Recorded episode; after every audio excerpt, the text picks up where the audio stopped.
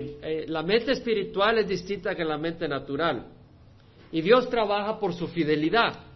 No porque me haya puesto esta camisa negra y mi pantaloncito lavado. No, Dios es, su, Él es fiel. Si venimos a buscar del Señor y, y queremos escuchar su voz, Él es fiel. ¿Cómo es Dios? ¿Cuál es su naturaleza? ¿Cómo es su carácter? Su personalidad, su manera de ser. Porque Él no es una fuerza, Él es una persona. La electricidad es una fuerza, no piensa, no siente, es una fuerza. El carro es una fuerza, el motor, pero el Espíritu Santo es más que una fuerza. No lo vamos a reducir a una fuerza, es una persona, el Padre es una persona. ¿Cómo es Dios, su manera de proceder? ¿Cómo es su corazón? Ahora dice, este tiene un corazón malvado, hablando de una persona. Este es terrible. A veces uno ve en las noticias cosas y dice, qué corazón más malvado. Pero ¿cuál es el corazón de Dios? Y Satanás ha estado muy ocupado dándonos una imagen del corazón de Dios que no es la correcta. Y a veces estamos en la iglesia por años y todavía estamos mal programados y nos cuesta mucho conocer el corazón de Dios.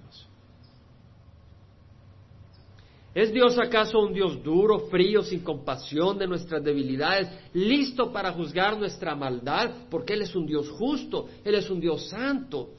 Pero entonces dentro de su santidad, dentro de su perfección, es un Dios que no tiene sensibilidad a nuestra clamor, como aquel que está en todo incapacitado de hacer el bien.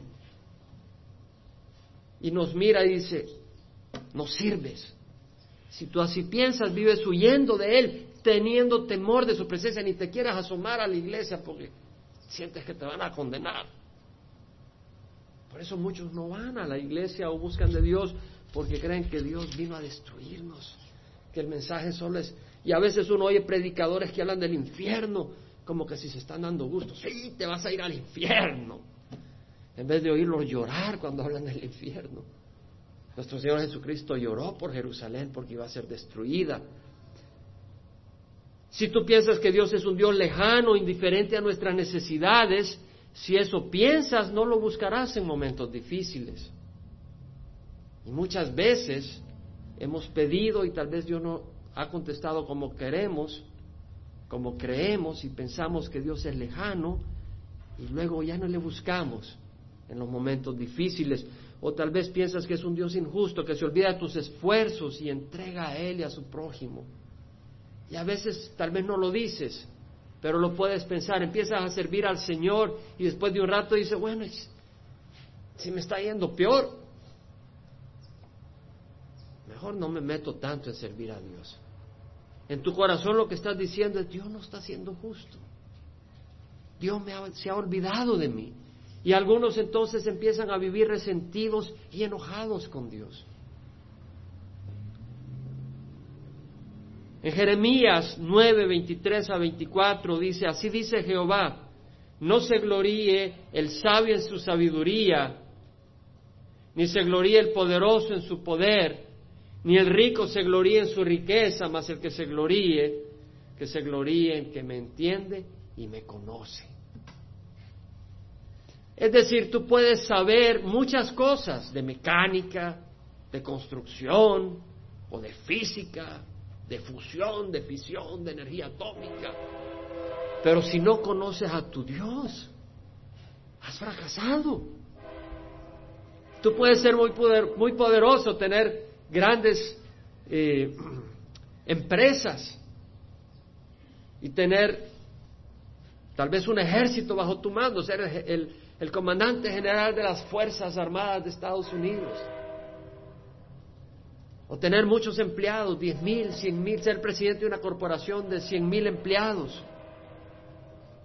Pero ¿de qué te sirve tu poder a la hora de la muerte si no conoces a tu Creador? O tal vez tienes mucha riqueza. Y tú puedes comprar a un abogado ahora para que te dejen libre si has cometido un crimen. Y puedes hacer muchas cosas. Pero dice la palabra del Señor que las riquezas darán testimonio contra ti por los, honorarios que no pagaste a tus obreros. Habrá un día de juicio. ¿Qué hiciste con esas riquezas? ¿Para qué las usaste? Pero se trata de conocer a Dios. Ahora, el que no conoce al Señor, su vida está vacía, porque hemos sido creados para Dios. Entonces, al tener una vida vacía, vivimos frustrados. Y a veces conocemos al Señor, pero porque no tenemos un conocimiento adecuado, siendo cristianos, nos frustramos por no conocer al Señor en nuestra circunstancia. Pero conocer al Señor es aquel que lo empieza a conocer en la luz correcta. Es como aquel joven de 21 años, buen mozo, y ve a una jovencita, hermosa, con su pelo, su cabello, y sus figuras tiernas. Y dice, wow, se le quiere acercar. Y luego oye su voz y dice, wow, qué bonito habla. Y la ve sonreír. Acuérdense ustedes, ya mayores en sus años, mozos. Y ahora no, no seas viejo verde. Pero cuando estabas joven, a menos que no estés casado, entonces pídele al Señor una compañera si, si es de Dios. Pero en los años aquellos jóvenes, flechaba el corazón. Recuerdo, me remonto a mis años. Ya cuando oías esa voz se te derretía el corazón, querías conocer más a la persona. Y cuando empiezas a salir con esa persona, quieres conocerla más. Empiezas a ver que hay algo en común. Empiezas a ver que estás hecho el uno para el otro. Ya no quieres solo pasar un día con ella, quieres pasar toda la vida. Y no solo pasar con ella, sino ser uno, una intimidad completa. Perderse en el amor. Y el que tiene la luz correcta de Dios, aunque sea un poquito, quiere conocer más de ese Dios, si tiene la luz correcta. Y más y más y más. Pablo dijo, todo lo que para mí era ganancia lo he considerado como pérdida por amor de Cristo y aún más yo estimo como pérdida todas las cosas en vista del incomparable valor de conocer a Cristo Jesús mi Señor, porque lo he perdido todo y lo considero como basura a fin de ganar a Cristo. La pasión de Pablo, después de haber sufrido pedradas, no eran unas pedradas, sino pedratot, pedra, piedrotas, que me dejaron casi muerto en Listra, latigazos, naufragios, Pablo decía, todo lo he considerado como basura en vista del incomparable valor de conocer a Jesús. Es como aquel joven que dice, yo quiero conocer a esta joven, quiero pasar con ella, quiero perderme con ella. No en el buen sentido, no digo perderme en el pecado, pero emborracharme de amor. Así era Pablo quien conoció al Señor. Entonces el día de hoy yo quiero compartir algo que nos ayude a conocer más al Señor. Nuestro Dios es un Dios bendecidor. Esa es la área que quiero desarrollar. Nuestro Dios es un Dios bendecidor. Necesitamos la bendición. Y es bueno saber que así es Dios. Si usted se va al libro de Génesis, capítulo 1, versículo 26, Dios crea el universo y la obra de creación es maravillosa. Dios crea los cielos y la tierra, crea un firmamento, una expansión para separar las aguas de las aguas, las aguas que estaban debajo del firmamento de las aguas que estaban arriba del firmamento. Luego reúne la tierra en un solo lugar seco, la levanta sobre las aguas produce la vegetación, luego crecen los peces, produce los peces y las aves, luego los reptiles y luego la cumbre de su creación el hombre dice y dijo Dios hagamos el hombre a nuestra imagen conforme a nuestra semejanza. Ahora usted no toma la cuando usted sale de, cuando yo salgo de paseo y lo mismo estoy seguro usted y voy a las montañas o al mar, quiero tomar una foto. Quiero guardar la imagen de ese lugar tan hermoso para recordarlo, para tenerlo presente, esa cosa tan preciosa. O tienes tu hijo y tomas una foto, quieres tener la imagen siempre presente de tu hijo. Dios no nos hizo a la imagen de este modelo científico. No nos hizo a la imagen de esta especie.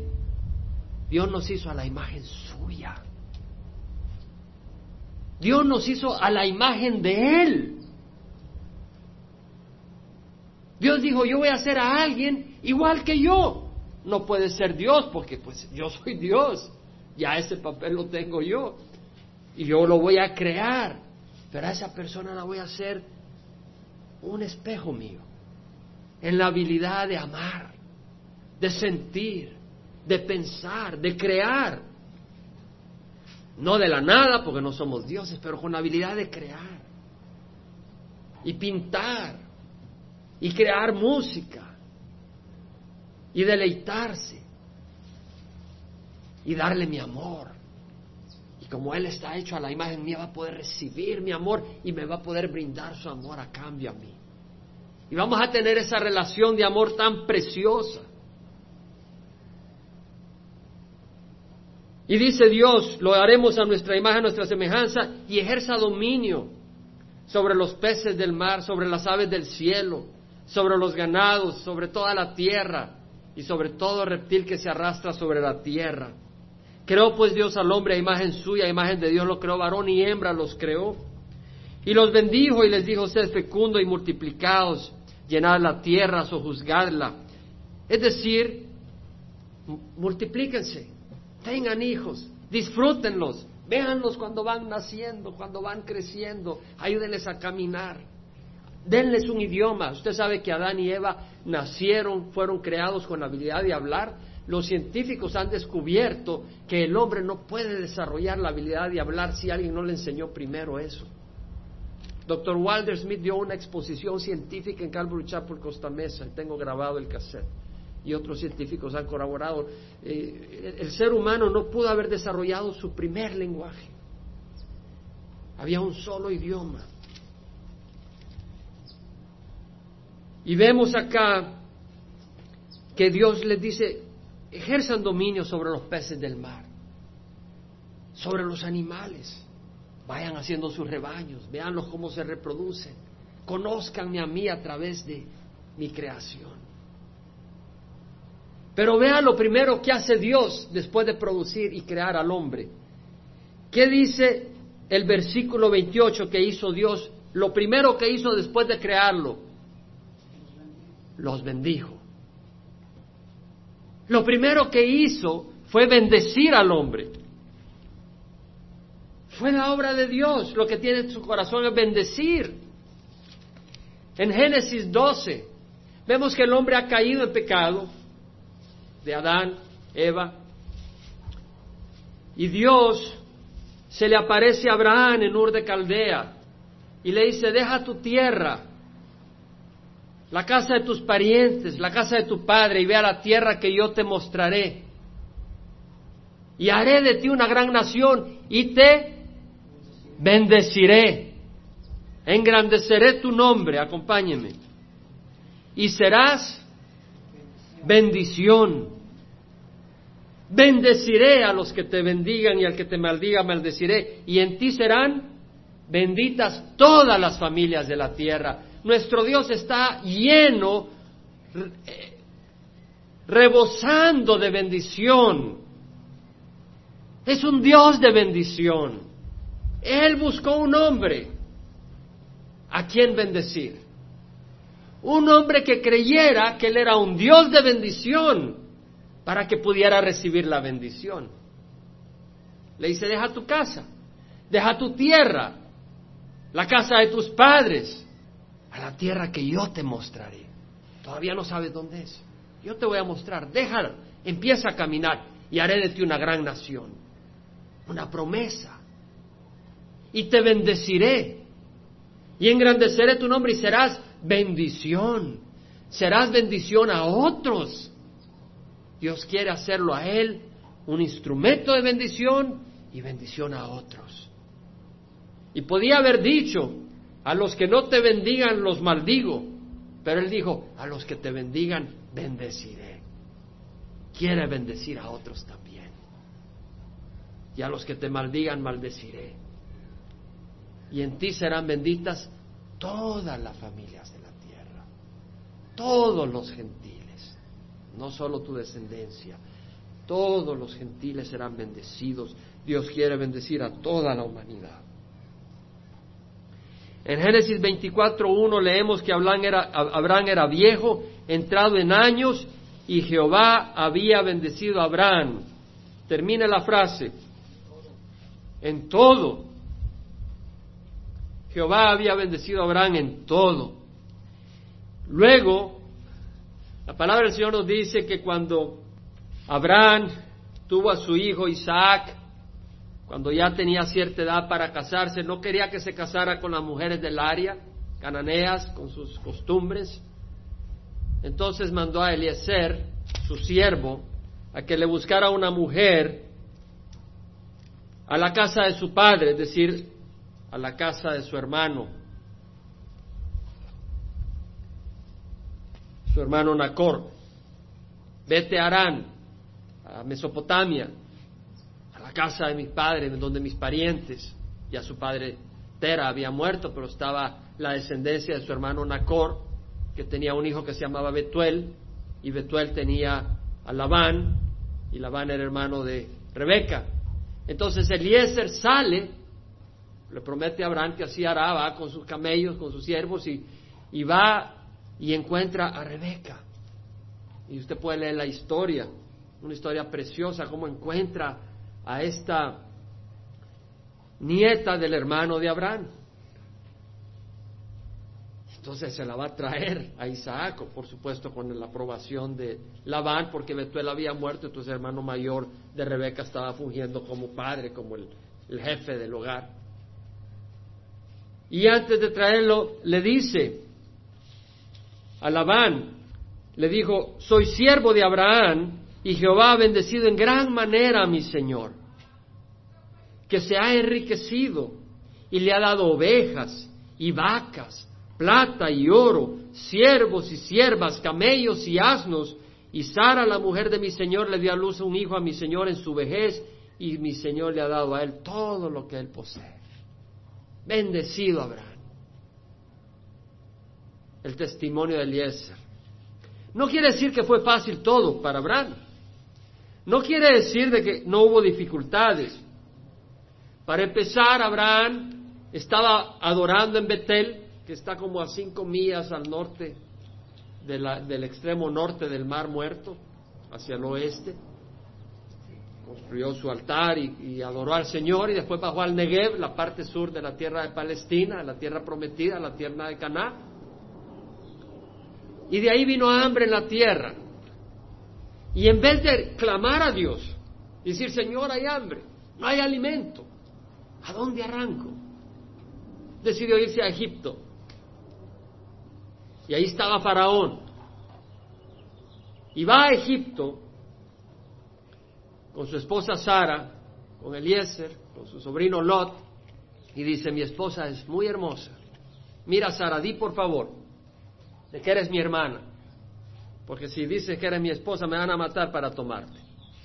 Pero no pensó Abraham que si, si era peligroso ir, para empezar, si Dios lo había sacado de Ur, Dios no lo iba a dejar en medio camino. Podía confiar en Dios. Y segundo, tenía que preguntarle a Dios, Dios, ¿me quieres en Egipto? Es ahí donde debería ir. Pero al mentir y al decir de que era su media hermana, que era su hermana, lo más lógico es que se le iban a tomar como esposa a alguien. Y efectivamente los oficiales de Faraón la vieron, se dieron cuenta que era muy hermosa, le dijeron a Faraón y Faraón la tomó. Y le dio asnos a Abraham, porque pensaba que era la hermana, eh, vacas, siervos, siervas, asnos, lo bendijo, lo bendijo. Y cuando le iba a tomar como mujer, Dios le da una plaga al faraón. A mí se me hace que le ha haber tocado sus órganos internos para que no tocara a Sara. Y se dio cuenta de que definitivamente Dios estaba ahí, lo estaba parando y le dijo, ¿por qué no me dijiste? Y se fue Abraham ya con su esposa, se la regresaron, y más rico de lo que había llegado. Pero vemos que no era un hombre perfecto, era un hombre de fe, creyó en Dios, caminó siguiéndolo, pero no era perfecto. No pienses que porque no eres perfecto Dios no te quiere bendecir. No crees que porque no eres perfecto, Dios dice, ay, yo creí que era perfecto, que cuando vino a mí ya va a trabajar perfectamente, ya no lo bendigo. No. Dios busca excusas no para enviarte al infierno, sino para bendecirte. Dios busca oportunidades para bendecirte, no para juzgarte. Claro que hay un juicio eterno, para eso Dios envió a su Hijo unigénito para que escapáramos del juicio eterno. Y esa es otra historia. Que al final daremos la oportunidad si alguien no ha recibido a Cristo. Ahora, Abraham fue un hombre como nosotros, con problemas, tuvo contiendas, Dios lo prosperó y empezó a haber problemas entre los pastores de Lot y los pastores de Abraham, porque estaban peleándose la tierra. Estaban peleando porque los pastos, el agua, esto, el otro, y finalmente hasta Abraham y Lot ya estaban discutiendo. Finalmente Abraham le dice, ya no, esto no funciona. No tiene sentido que estemos tú y yo, tus pastores y los míos peleando. Si, escoge a dónde quieres ir. ¿Quieres ir a la izquierda? Yo me voy a la derecha. ¿Quieres ir a la derecha? Yo me voy a la izquierda. Pero no estemos peleando, somos hermanos. Bueno, Lot era su sobrino, pues está queriendo decir, somos parientes. Y le ha haber costado, le ha haber dolido a Abraham la situación. Y se fue Lot. Ya sabemos la historia de Lot.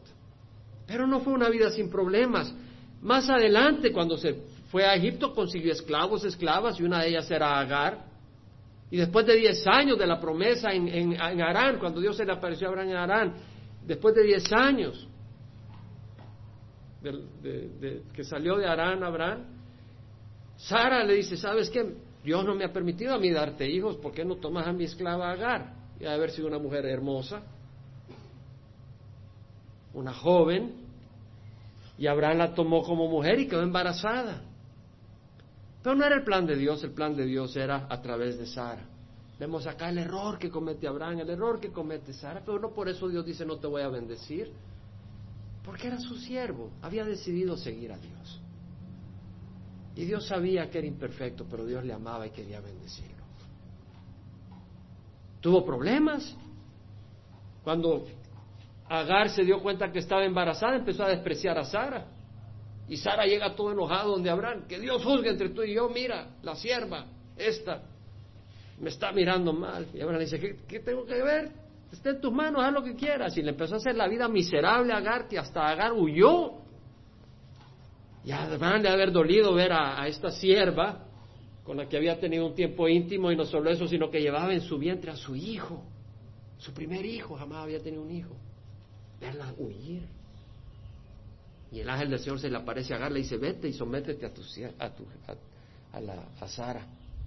Y va y se somete, pero cuando pasaron varios años, 14 años, y Sara está embarazada y luego Sara tiene a, a su hijo Isaac, cuando Isaac ya tenía unos dos, tres años que lo destetan, hizo una fiesta y Ismael, el hijo de Abraham a través de Agar, se burló de Isaac. Y Sara dice, hasta acá, hoy sí, échala. Sácala, ella no puede estar acá con nosotros. No puede el hijo de la esclava estar con el hijo mío. Y Abraham se angustió de sobremanera. Y Dios le dice, déjala ir, porque es tu hijo, lo bendeciré y haré una gran nación de él. Dios lo bendice, porque es tu hijo. Lo voy a bendecir, voy a ser una gran nación. No quiere decir que porque Dios te va a bendecir va a ser una vida sin pruebas. Abraham tenía a su hijo Isaac. Y Dios le dice, toma tu hijo, tu único hijo, porque lo consideraba como único, porque era el hijo de la promesa. Y vete a Moría, la tierra de Moría, al monte que yo te enseñaré. Y ahí me lo sacrificas. ¡Wow! Dios le pide algo que no puede entender. Tal vez hoy Dios te está pidiendo algo que tú no entiendes. Y crees que por eso Dios no te quiere bendecir. Pero Dios te quiere bendecir. Dice la palabra del Señor, la, bendición de Jehová es la que enriquece y Él no añade tristeza con ello. Venía bendición detrás de eso. Abraham caminó por el norte, el sur, el este y el occidente de la tierra prometida, porque Dios así le dijo, camina hacia el norte, hacia el sur, anda sobre la tierra, porque te la daré a ti y a tu descendencia. Sin embargo, Hebreos dice de que Abraham anduvo como extranjero, porque él esperaba la ciudad con fundación, cuyo arquitecto es Dios.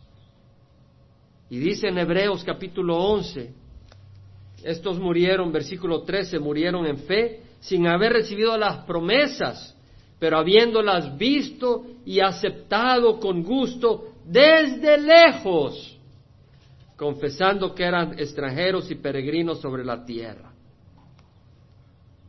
Dios tiene promesas para nosotros. Dios tiene bendiciones para nosotros. Algunas solo las podemos ver desde lejos. Otras las podemos ver ahora. Abraham vio a su hijo nacer. Empezó a ver el desarrollo de la promesa que iba a tener una descendencia tan numerable como las estrellas del mar y como la arena de la orilla. Las estrellas del cielo, no las estrellas del mar. Hay estrellas en el mar, pero no es eso. Dios había prometido y Abraham vio parte de esas promesas. Vio que fue bendecido, vio que era bendición, pero no la vio totalmente cumplida. La vieron desde lejos, pero la aceptaron. Génesis 26, 24. Isaac es hijo de qué? De la promesa, hijo de la fe. Vemos que Jehová se le apareció. Aquella misma noche le dijo, yo soy el Dios de tu padre Abraham, no temas, porque yo estoy contigo, Emanuel. Acuérdense, yo estoy contigo. Y, ¿qué dice? Te bendeciré y multiplicaré tu descendencia por amor de mi siervo Abraham. ¿Cuál es la promesa? A los hijos de la promesa, te bendeciré. Cuando el pueblo de Israel salió de Egipto, y iba a la tierra prometida, iban pasando por el sur del mar muerto hacia el este, hacia la tierra de Moab. Balak, rey de Moab, quiso maldecir al pueblo de Israel y contrató de Mesopotamia a Balaam. Y dice, maldícemelo a este pueblo tan numeroso. Y cuando iba a maldecir por beneficio y por ventaja, Dios le dijo a Balaam, no vayas con ellos, no maldecirás al pueblo porque es bendito. Es bendito. El pueblo escogido de Dios es bendito. Por segunda vez Balaam trató de convencer, Balak trató de convencer a Balaam que maldijera. Y si me acompañan números 23, proclama bendición y dice, ¿cómo maldeciré a quien Dios no ha maldecido? ¿Cómo condenaré a quien el Señor no ha condenado? Desde las cumbres de las peñas lo veo y desde los montes lo observo y aquí es un pueblo que mora aparte y no será contado entre las naciones. Es un pueblo apartado. El pueblo de Dios, el pueblo escogido está apartado para recibir la bendición de Dios. El versículo 19 dice, Dios no es hombre para que mienta, ni hijo de hombre para que se arrepienta. Lo ha dicho él y no lo hará, ha hablado y no lo cumplirá mira, he recibido orden de bendecir. Si Él ha bendecido, yo no lo puedo anular. Gloria al Señor. Él no ha observado iniquidad en Jacob un momento. No ha observado iniquidad en Jacob, ¿se acuerdan? ¿Cómo vendieron a su hermano José? ¿Se acuerdan muchas de las historias en el libro de Génesis que nos hablan de las marimañas que hicieron los, los hijos de Jacob? Dice, no ha observado iniquidad en Jacob, ni ha visto malicia en Israel, porque por la fe, por, porque Dios había honrado su promesa, había declarado a Abraham justo, porque había creído la promesa y estaba derramando bendición en el pueblo de la promesa. No hay agüero contra Jacob, ni hay adivinación contra Israel. A su tiempo se le dirá a Jacob y a Israel, ved lo que ha hecho Dios. A su tiempo. No habían entrado todavía. Pero a su tiempo se le dirá, ved lo que ha hecho Dios. Y todavía hay una promesa para ser cumplida para el pueblo de Israel. A su tiempo se le dirá, ve lo que ha hecho Dios Pero primero tienen que ver aquel cuyas manos y pies fueron horadados. Y se darán cuenta que ellos mismos crucificaron al Mesías. Pero Dios derramará un espíritu de súplica sobre ellos y vendrá el Señor a bendecir al pueblo. Y seremos uno solo, el pueblo descendiente de Abraham con los gentiles que tienen su fe en Jesucristo. Seremos un solo, el pueblo de Dios. Usted sabe que Dios es un Dios tan bendecidor que Él escogió una tribu de las doce solo para bendecir al pueblo de Israel. Agarre Deuteronomio 18. Y para que estuviera delante del Señor, ¿para qué estuviera delante del Señor? Para hacer intercesión por el pueblo de Dios, ante Dios, a través de, de los sacrificios de corderos, de toros, de machos cabríos, porque sin derramamiento de sangre no hay perdón de pecados. Y esos sacrificios apuntaban al sacrificio de Jesucristo, ofrecido una vez para siempre, para el perdón de los pecados de toda la humanidad, en el tiempo del Señor. Y luego dice, bendiciendo en su nombre hasta el día de hoy. ¿Para qué escogió una tribu? Para bendecir al pueblo de Dios. Y de hecho le dijo cómo bendecirle. Váyase a Números, libro de Números, capítulo 6, versículo 22. Dice que habló Jehová a Moisés, esta es la palabra de Dios, diciendo, habla a Aarón y a sus hijos y diles, así bendeciréis a los hijos de Israel. Así bendeciréis, quiero que los bendigas. Para eso te es escogido, para bendecir a mi pueblo.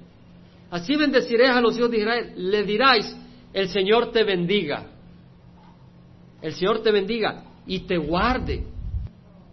El Señor guardó a Noé, vio la tormenta, pero lo guardó en medio de la tormenta. El Señor guardó a Lot, vino el juicio, pero Lot lo sacó, lo guardó del fuego. Pasarás por tribulaciones, pero el Señor promete guardarte. Es la promesa para el pueblo de Dios. Si no, vaya al Salmo 121. Levantaré mis ojos a los montes, ¿de dónde vendrá mi socorro? Mi socorro viene de Jehová, que hizo los cielos y la tierra. No permitirá que tus pies resbale, no se adormecerá el que te guarda. Dios es un Dios que guarda a su pueblo.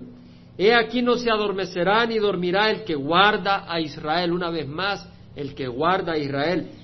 Jehová es tu guardador, Jehová es tu sombra a tu mano derecha. El sol no te herirá de día ni la luna de noche. Jehová te protegerá de todo mal. Él guardará tu alma. Jehová guardará tu salida y tu entrada desde ahora y para siempre. Nuestro Dios es un Dios guardador de su pueblo no de todo mundo, de su pueblo. ¿Cuál es su pueblo? Los que son hijos de la fe. Porque Jesús mismo dijo que no todo el mundo era Israel. Pablo lo dijo, inspirado por el Señor, sino los que eran de la fe. Entonces los que somos de la fe somos pueblo del Señor y tenemos la promesa de que Dios nos guarda. Entonces la bendición era por mandato del Señor, el Señor te bendiga y te guarde, el Señor haga resplandecer su rostro sobre ti. ¿Qué quiere decir resplandecer su rostro sobre ti? Es decir, cuando tú estás trabajando, yo he trabajado en corporaciones grandes, trabajé en Westinghouse, allá en Georgia, era una corporación muy grande, tenía como 100 mil empleados, creo yo. En ese tiempo sus ventas eran 10 mil millones de dólares, estoy hablando de 1981. Y cuando el gerente de la compañía donde yo trabajaba allá en Georgia pasaba y me sonreía, me sentía bien. Era bueno que, te conociera, te sonriera, te, te viera con una buena, un buen rostro. Y ahí dice, el Señor haga resplandecer su rostro sobre ti. Te vea con una sonrisa.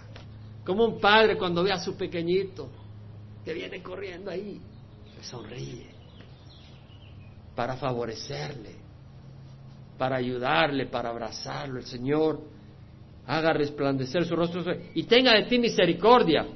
Pero usted sabe que todas las versiones en inglés que he leído es sea lleno de gracia para ti. La King James Version, la New King James Version, la New American Standard, la New International Version, todas ellas hablan de gracia, que es más que misericordia. Misericordia es no recibir lo que merecemos. Es decir, si me prestas tu carro y me quedo dormido en el camino y lo choco, digo, híjole, te lo tengo que pagar. Y tú me dices, no, Jaime, no te preocupes, no me lo pagues. Eso es misericordia. Te debo el carro. Raimundo se ríe atrás. Ya no le presto el carro a Jaime. Te presto el carro, lo destruyes, me lo debes. Pero si yo te digo, me dices, ya no, esa es misericordia. Pero gracias si tú vienes y te vas a comprar uno nuevo me dices, ay, no te preocupes, te voy a regalar este. Eso es gracia. Y eso es lo que dice, el Señor tenga gracias sobre ti. Be gracious unto you. Ese es el deseo de Dios. Esa es la bendición de Dios, el favor de Dios. El Señor alce su rostro sobre ti. ¿Qué es alzar su rostro? Es como cuando alguien está ocupado haciendo cien mil cosas y de repente tú entras y esa persona levanta su rostro para verte. ¿Qué pasó? ¿Qué te puedo ayudar? El Señor alce su rostro sobre ti y te dé paz. Esa es la bendición de Dios para su pueblo. De hecho, el versículo 27 dice, así invocarán mi nombre. ¿Qué quiere decir invocar mi nombre? Así expresarán mi persona, mi corazón, mi carácter sobre los hijos de Israel. Así ustedes van a dar a conocer mi corazón a los hijos de Israel, para que cuando reciban la bendición sepan que yo lo estoy bendiciendo. ¿Y qué dice al final del versículo 27? Y yo los bendeciré. Es la promesa de Dios. Dice, bendigan a mi pueblo y yo los bendeciré. Entonces, si tú eres hijo de Dios, si eres miembro de su pueblo, cuenta con la bendición de Dios. Si eres hijo de Dios por fe, porque no todos somos hijos de Dios, todos somos criaturas de Dios. Pero hijos de Dios son los que han recibido a Cristo. Si somos hijos de Dios, espera su bendición. Espera. No te estoy hablando como en algunos lugares que se van al extremo para manipularte y sacar tu dinero. Y creen que Dios es nuestro Santa Claus. Dios es más que un Santa Claus. Es Dios y nos quiere bendecir. No malcriar, no destruir. Espera su bendición. Salmo 29, 11 dice, Jehová dará fuerza a su pueblo, Jehová bendecirá a su pueblo con paz. Si tú has recibido a Cristo, eres del pueblo de Dios. El Señor promete paz. Espera la bendición de Dios, es la promesa de Dios. Segunda de Corintios 1.20 dice, tantas como sean las promesas de Dios, en Él todas son sí, todas las promesas de Dios. Jeremías 17, 7 al 8 dice, bendito es el hombre que confía en el Señor. ¿Qué hizo Abraham cuando Dios le dijo, deja tu tierra, la casa de tus parientes, la casa de tu padre, la tierra que yo mostraré? Él confió y siguió la voz de Dios. Si tú confías en el Señor hoy, mira lo que dice la palabra. Bendito el hombre que confía en Jehová, cuya confianza es Jehová. Será como árbol plantado junto al agua que extiende sus raíces junto a la corriente no temerá cuando venga el calor y sus hojas estarán verdes. Vendrá el calor, pero habrá fruto. En año de sequía no se angustiará ni cesará de dar fruto. Vendrá el calor, pero habrá fruto. Tal vez el fruto no será una fortuna económica, pero habrá fruto. Fruto. Salmo 84, 11, 12 dice, Sol y escudo es Jehová Dios, gracia y gloria da Jehová. Nada bueno niega a los que andan en integridad. ¿Qué quiere decir? Que si tú has puesto tu confianza en el Señor, sabes que no tienes que robar. Porque Dios va a proveer. Y tal vez si tú eres joven y dices, bueno, yo no quiero esperar a casarme, quiero jugar un poco íntimamente, sexualmente, con jovencitas o viceversa. Dios dice, hey, es como el que va caminando y va a un parque, así de esos como Yellowstone o esos parques grandes, y, y de repente ve un lugar bonito. Dice Dios, espérate, hay un lugar más, más hermoso más adelante. Y tú vienes y desobedeces y te quedas en ese lugar pequeñito, bonito, pero te viene una tormenta y te va mal. Dice, espera al lugar que yo te tengo. Espera la bendición de Dios. No tienes que andar en, maldad. Anda en integridad. Y si tú confías, vas a andar en integridad, vas a obedecer la voz del Señor, no vas a desobedecer y Dios te va a bendecir. Oh Jehová de los ejércitos, cuán bienaventurado es el hombre que en ti confía.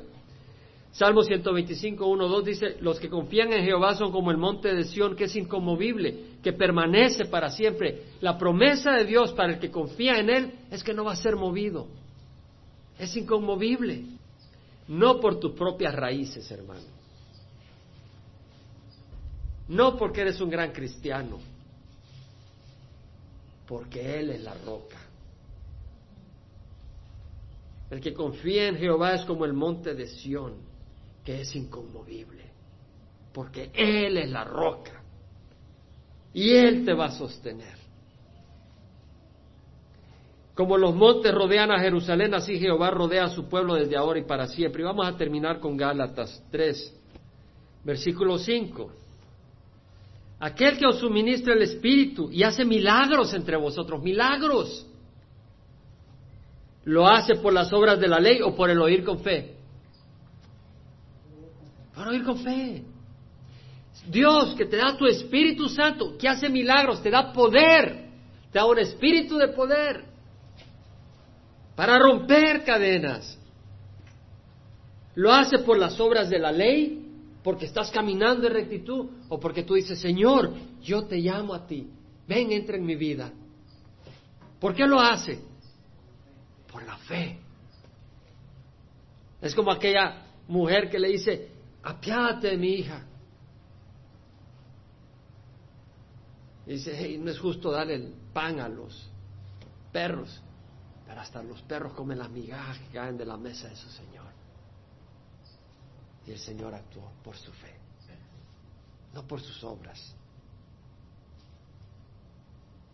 Así Abraham dice, creyó a Dios y le fue contado como justicia, recto, aceptable merecedor de todas mis bendiciones, dice. Hey, Pablo dijo, bendito sea el Dios y Padre nuestro Señor Jesucristo, que nos ha bendecido con toda bendición espiritual en los cielos, en Jesucristo. Ojalá y regresemos a ese versículo, porque hay mucho ahí. Pero dice Pablo, por consiguiente, sabed que los que son de fe, estos son hijos de Abraham. Sí, los israelitas que son de fe. Los que no son de fe no han circuncidado su corazón. El Señor dice, circuncida tu corazón, no es la circuncisión externa, es la del corazón. Pero Dios, como es fiel a Abraham, también bendice al pueblo israelita y al final vendrán al Señor.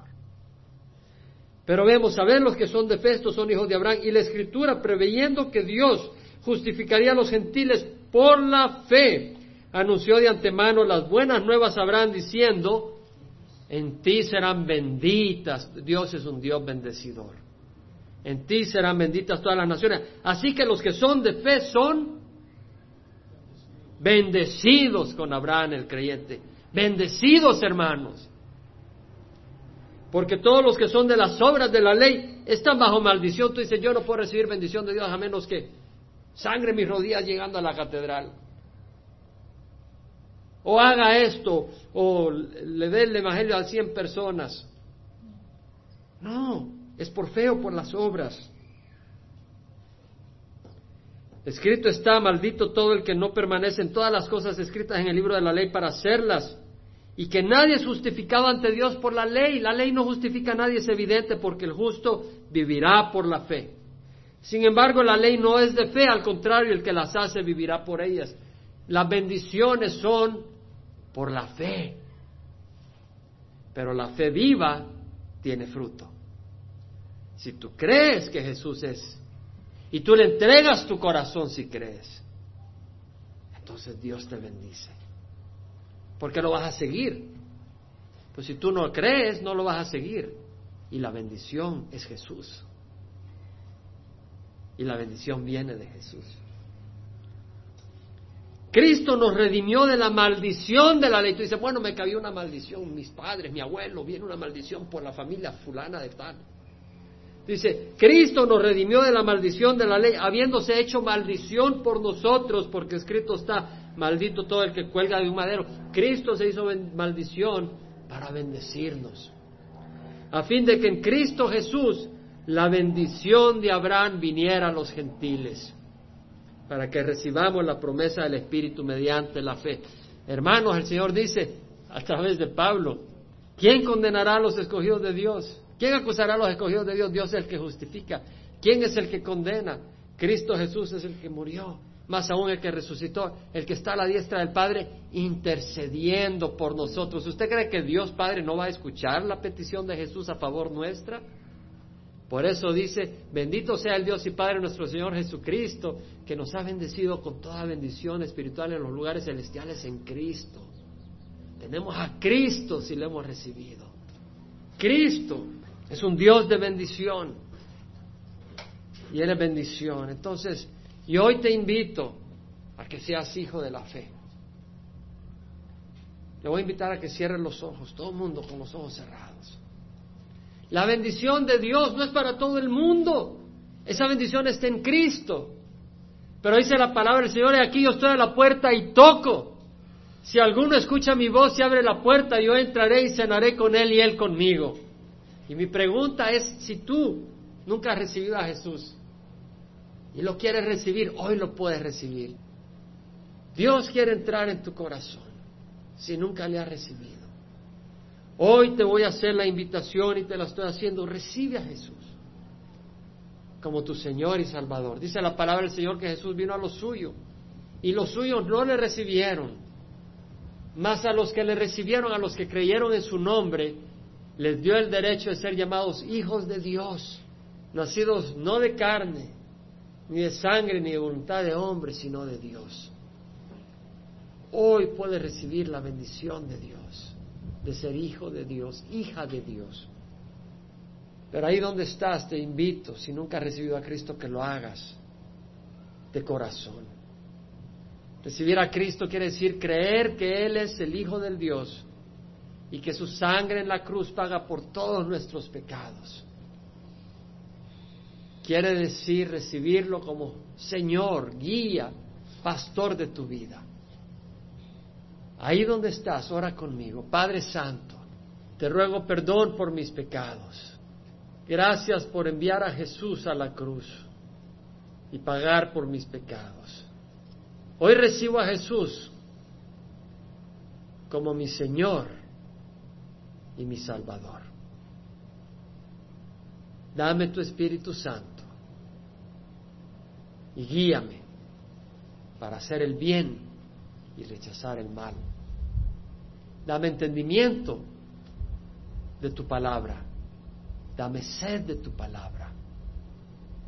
Dame valentía para proclamar tu nombre sin avergonzarme, porque tú eres digno. En nombre de Cristo Jesús.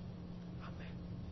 Si has orado por primera vez, el Señor entra en tu corazón y te invitamos a que te congregues, leas la palabra del Señor y ores con Dios. Tienes libertad de hablar con Dios a través de su Hijo Jesucristo.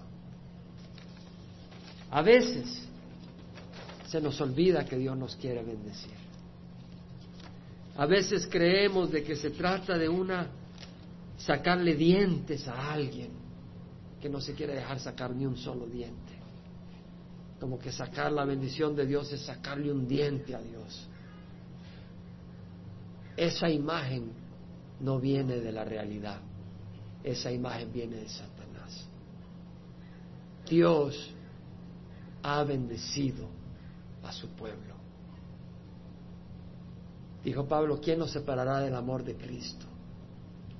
Tribulación, angustia, persecución, o hambre o desnudez, peligro o la espada. En todas estas cosas somos más que vencedores por medio de aquel que nos amó. Ni la muerte, ni la vida, ni ángeles, ni principados, ni los poderes, ni lo alto, ni lo profundo, ni ninguna cosa creada nos podrá separar del amor de Dios que es en Cristo Jesús. Dios nos ama. Y hoy te invito a que aceptes la bendición de Dios. El Señor te bendiga y te guarde. El Señor haga resplandecer su rostro sobre ti y esté lleno de gracia hacia ti. El Señor alce su rostro sobre ti y te dé paz. Y que la gracia de nuestro Señor Jesucristo, el amor del Padre y la comunión del Espíritu Santo vaya con cada uno de